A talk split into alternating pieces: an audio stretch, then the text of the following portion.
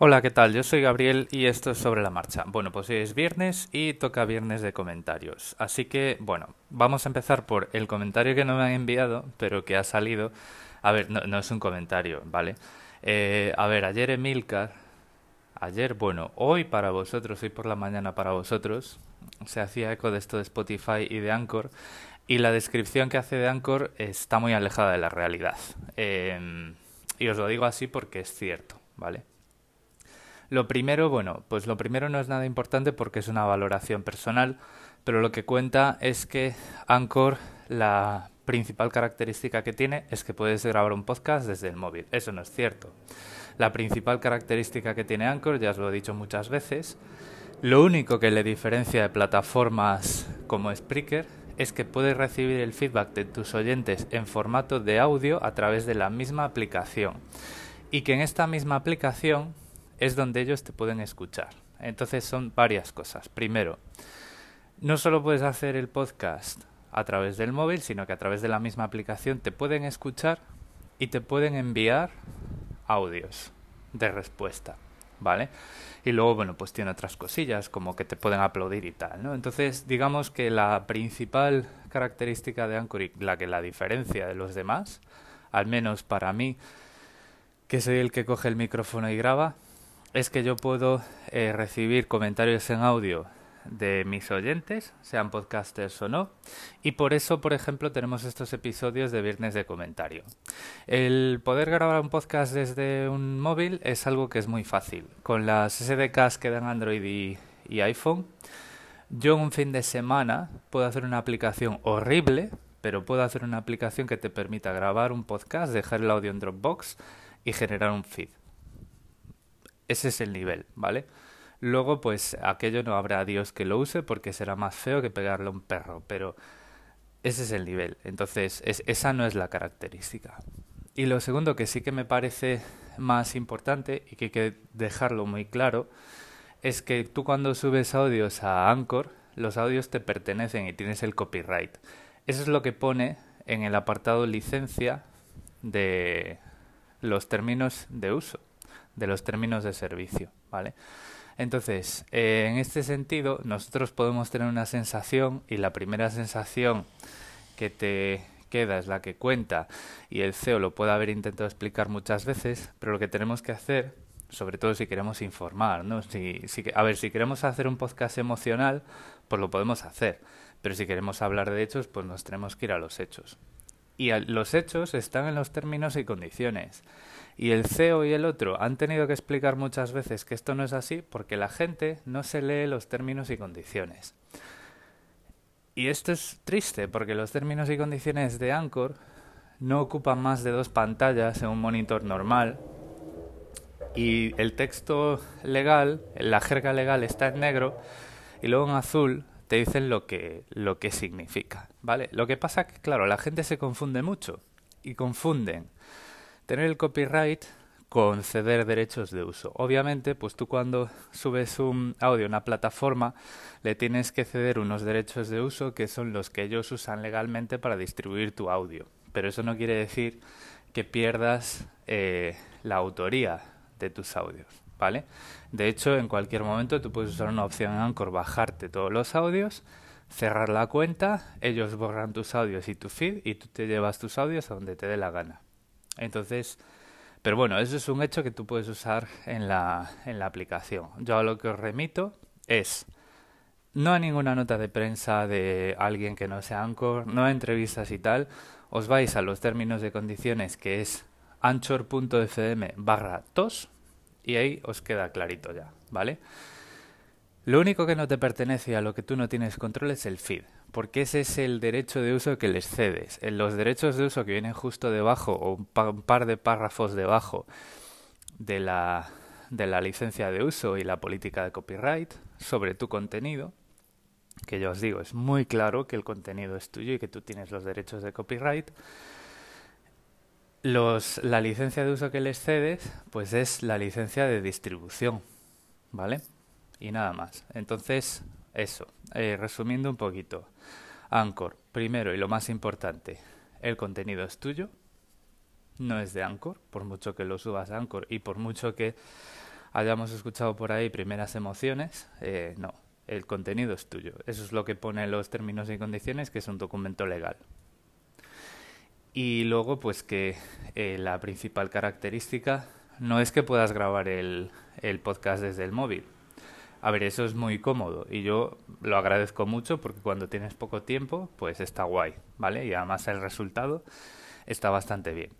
El principal beneficio que tiene Anchor para el podcasting, no para un podcaster o para mí, para el podcasting en general, es que puedes recibir feedback sonoro a través de la aplicación. Y esto convierte un medio que es unidireccional en un medio que admite conversaciones. Esto es como cuando pasamos de las webs de GeoCities a los blogs con comentarios. ¿Vale? O sea, es, la es el mismo salto. Pero bueno, o sea, vamos a ver, esto ya, la segunda es una valoración un poco más personal, es una valoración de por qué yo estoy grabando en Anchor y no en Spreaker. Y pues uno lo puede aceptar o no. Lo que no podemos, eh, lo que no está sujeto a opiniones es que el contenido sea tuyo, porque pues ellos lo ponen en los términos y condiciones y hasta que no los cambien, pues eso es así. Y ya está.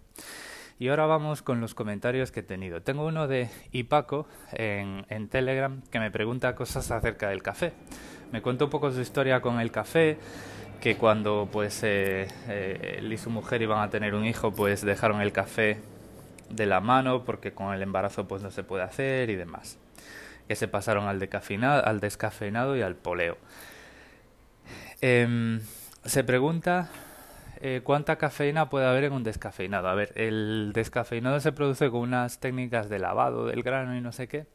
Es como cuando tú lavas el arroz antes de cocerlo para que suelte todo el almidón, ¿vale? un poquito de cafeína queda, pero es un, un, un residuo de cafeína que está por debajo del umbral de, del cuerpo humano para que empiece a generar eh, dependencia y un efecto apreciable. Yo de todas formas este mes lo que voy a hacer es, eh, tengo descafeinado en casa y es lo que tomo por las mañanas, lo que haré será en 10 días o así, el resto del mes, no tomar absolutamente ningún derivado del café, ni descafeinado, ni sucedáneo, ni nada de eso. A ver qué tal. En principio todos los síntomas estos de abstinencia pues ya se me han pasado y lo que tengo que decir es que mm, estoy bastante despierto y hasta os podría decir que me concentro un poquito mejor en el trabajo. Pero bueno.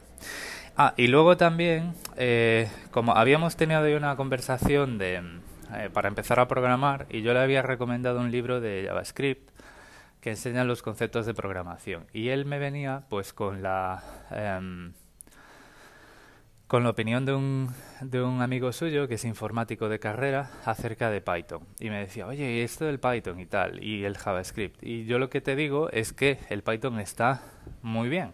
Y además, eh, además de ser un lenguaje que ahora mismo tiene mucho tirón, porque es un lenguaje que, para el que se han implementado muchísimas librerías de análisis de datos, entonces para todo esto del aprendizaje máquina, eh, el Big Data y todo esto, pues vas a encontrar muchas aplicaciones, pero eso, eso digamos que viene después.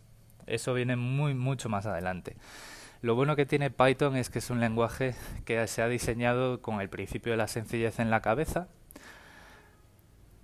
Eh, lo que es con la gramática del lenguaje, las cosas solo se pueden hacer de una forma y es de la forma más fácil y entonces es un lenguaje que está especialmente bien, está mm, especialmente indicado para aprender a programar. Y de hecho, es el lenguaje eh, emblemático, es digamos es el lenguaje de bandera de la Raspberry Pi. Y la Raspberry Pi es un ordenador de propósito general eh, que cabe en un bolsillo y que cuesta 35 euros y que se ha diseñado para enseñar a los niños a programar. ¿Vale? Entonces, pues es una elección muy sensata. Y bueno, pues la, em, la elección de JavaScript, el libro que, es comentaba, que le comentaba de JavaScript, que es Eloquent JavaScript, como JavaScript elocuente, pero escrito en inglés.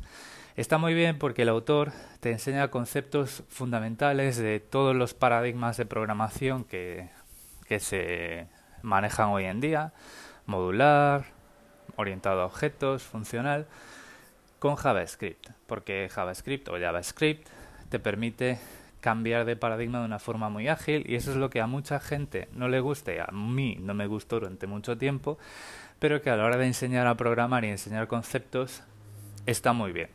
Entonces, pues mira, entre los dos a lo mejor te hemos puesto las cosas más fácil, te hemos puesto un camino con más paradas. Yo lo que te diría es, em, empieza con Python. Tienes un montón de recursos de Python en la página de Code Club y en la Raspberry Pi Foundation y además en las páginas del, del Code Club. Em, vas a poder encontrar emuladores de Python, intérpretes en el propio navegador y simuladores de la Raspberry Pi, si quieres hacer ejercicios con la Raspberry Pi sin tener que comprarte ninguna. Entonces, em, está muy, muy, muy, muy bien. Eh, y Code Club, Code Club, es muy fácil de encontrar en Google, lo digo porque hoy no os voy a poder poner muchos enlaces, que tengo el tiempo un poco justo, pero eh, bueno, pues ahí queda. Y ahora lo que os voy a poner eh, después de estos comentarios de ay Paco, em, es que me hace mucha gracia cuando ponemos una I latina delante de un nombre y entonces decimos ay, ay, ay Gabriel, iPhone, ay Paco. Pero bueno, eso ya es eh, taras mías personales. Pues os voy a poner un par de comentarios acerca de Spotify y Anchor, que son de, de, de Dani, de Haciendo el Sueco y de Sansa. Hola Gabriel, soy Sansa, ¿cómo estás? Es en relación con lo de la compra de Spotify, bueno, que Spotify ha comprado Anchor y yo tampoco soy de especular mucho porque no, merece la pena, eh, ya veremos qué pasa, no me preocupa demasiado. Lo que pasa es que este tema me toca un poco de cerca porque Edu de Ensuizados y yo le hicimos una entrevista eh, para el podcast de la asociación podcast a, a la gente de Anchor y, bueno, pues hay muchas cosas que, hablamos allí que ya publicaremos en cuanto tengamos preparadas. Y que, y que, bueno, pues claro, esto es una cosa que nos habría gustado saber. Evidentemente no nos lo podían decir. Pero lo que no queremos es que cosas que han dicho dejen de ser. Y creo que no tienen por qué dejar de ser, efectivamente. Así que bueno, confiemos en que Anchor siga siendo como es. Y bueno, me voy a permitir una licencia especulativa. Disculpadme la voz pero lo que sí que podría ser, voy a grabarte otra nota porque creo que merece la pena que lo cuente.